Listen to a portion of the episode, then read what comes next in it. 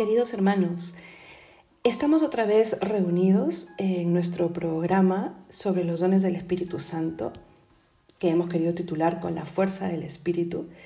Y yo les había prometido que en este capítulo íbamos a empezar ya con uno de los dones, el de la fortaleza. Pero me han llegado algunas preguntas de algunos de ustedes que veo necesario responder antes de entrar en el tema. Así que este fin de semana os enviaré mm, dos audios. Si quieren y todo quedó claro con el audio anterior, este se lo saltan y pasan directamente al audio de la fortaleza. Quiero responder a dos de las preguntas que un poco van a a su vez responder a otras tantas. La primera era sobre la vida sobrenatural, ¿no? dar algunos alcances extras sobre la vida sobrenatural, a qué apunta, de dónde surge. Y la segunda pregunta era sobre el ser imagen de Dios, que en algún momento eh, lo debo de haber comentado. Pues bien, la vida sobrenatural nos habla de que nosotras podamos tener la vida en Cristo, alcanzar a la vida, a la vida en Cristo. Habla pues de nuestra más profunda dignidad.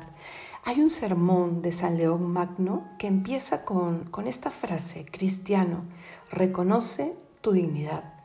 Y yo los llamo, y me llamo a mí misma, a recordar, a valorar, a asumir la dignidad de ser hijos de Dios.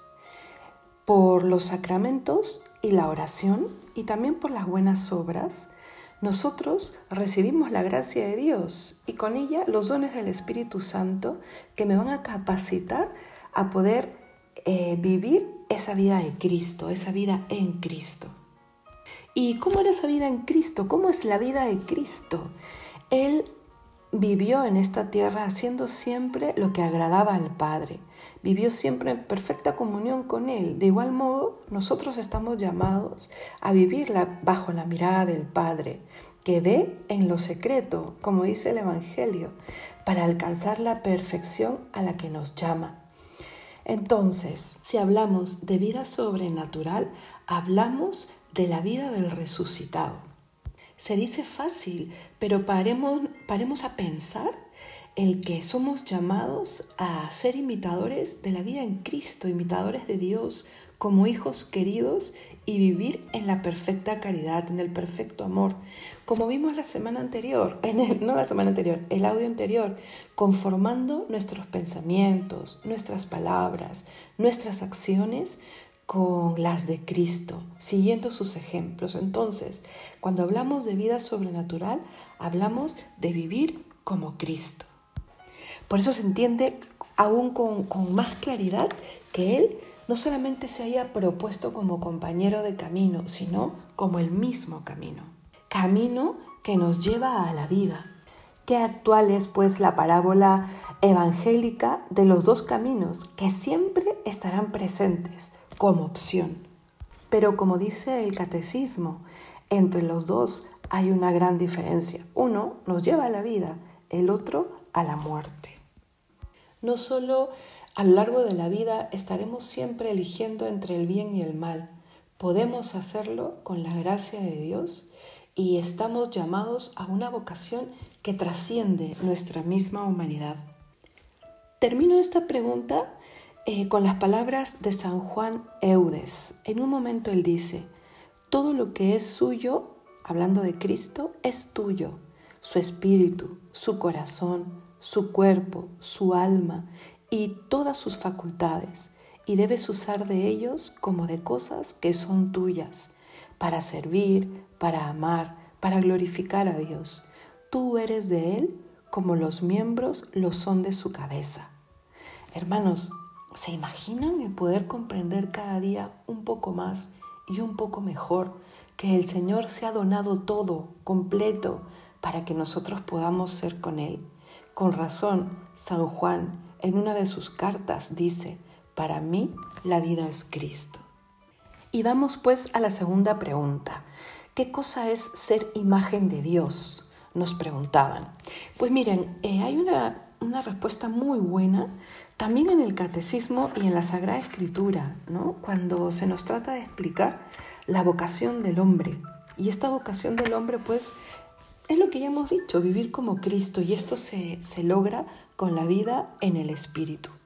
La imagen, el ser imagen de Dios eh, es realmente el fundamento de la dignidad de la vida humana y de nuestra vida moral. Es lo que nos habla y nos responde sobre la grandeza de nuestra vocación. En Cristo, que es imagen de Dios, el hombre ha sido creado y ha sido hecho a imagen y semejanza del Creador. En Cristo, Redentor y Salvador, esta imagen divina, alterada en el hombre por el primer pecado, ha sido restaurada. Miren, aquí hablamos de un don magnífico. El Señor nos hace como Él, a imagen y semejanza.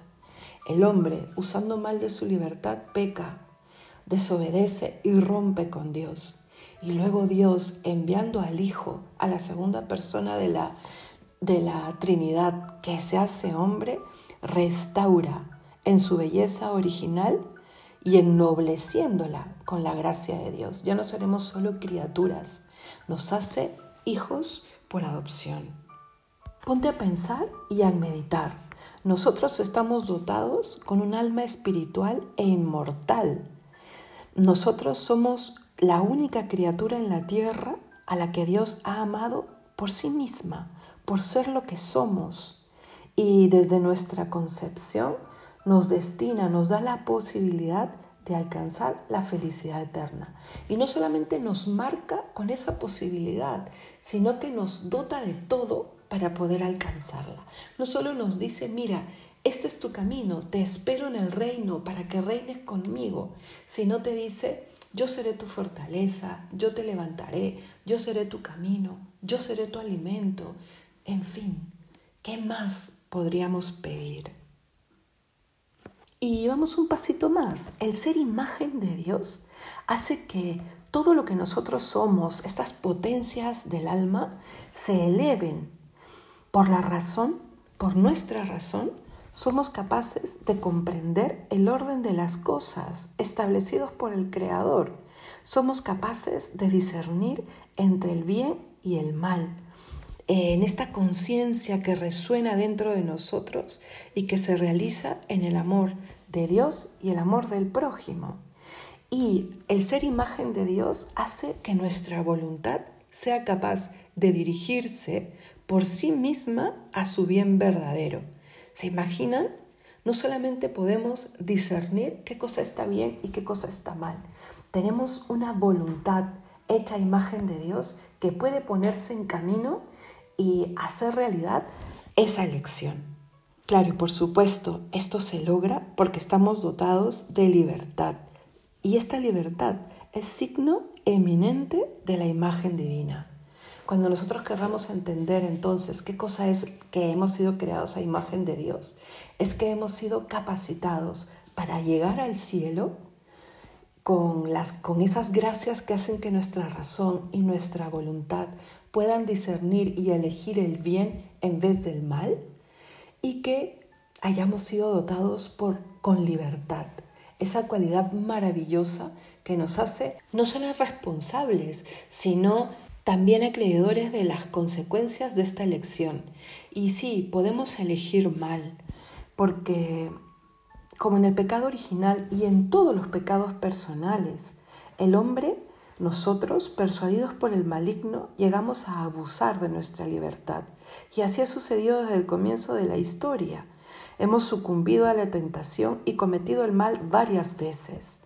Sí, Conservamos en nuestra alma el deseo del bien, sí, pero nuestra naturaleza está herida por el pecado original. Por eso necesitamos al Señor, por eso necesitamos su gracia, para que esta división, esta lucha, esta guerra entre la luz y las tinieblas que se lucha en nuestra alma pueda siempre hacer victorioso al bien, a la verdad, al Señor. Gracias a Dios, eh, por la pasión de Cristo, hemos sido liberados de Satanás y del pecado y podemos seguir siendo liberados porque seguimos obrando y se sigue dando esta batalla entre el bien y el mal en nuestras vidas y por Cristo podemos seguir venciendo. Su gracia nos restaura. Su gracia nos transforma y nos da la posibilidad de seguir el ejemplo de Cristo, obrando rectamente y practicando el bien. Cuando experimentemos, no, no puedo dejar este vicio, no, no puedo tomar esta decisión, podemos, porque tenemos la posibilidad de acceder a la fortaleza de Dios, pidiendo esos dones que están dentro de nosotros desde el bautismo y que pueden brillar con una fortaleza distinta, transformándonos y llevándonos por el camino de la santidad, por el camino de bien, por el camino de la caridad. La vida moral, hermanos, madura con la gracia. La vida moral se va haciendo cada vez mejor para culminar en la vida eterna. Entonces, ¿de qué hablamos cuando hablamos de vida sobrenatural? Hablamos de poder acceder a la vida en Cristo. ¿Y de qué hablamos cuando decimos que hemos sido creados a imagen de Dios? Hablamos de esa dignidad, de haber sido elevados al orden sobrenatural, de que por amor de Dios, Dios nos posibilita el gozar de Él en el cielo para siempre.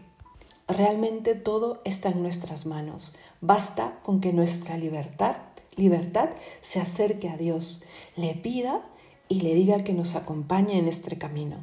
Hermanos, muchas gracias por sus preguntas y dentro de lo posible intentaré siempre responder a ellas.